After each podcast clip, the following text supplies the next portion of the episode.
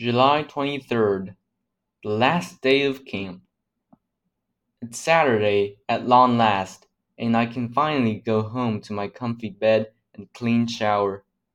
I'm leaving for Shenzhen tomorrow, so I'll be home only for the night. But wherever I'm going to live can't be any worse than this place.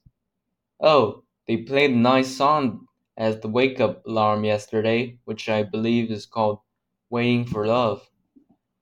I wrote a thank you letter to the guys who stayed in our room previously in English. I admit that there might have been an ulterior motive, but my sorry was genuine for disturbing their beds.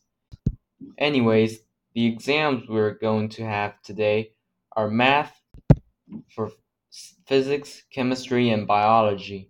I hope I can scrape a hundredth place so I can get this Qiangji thing, whatever it is.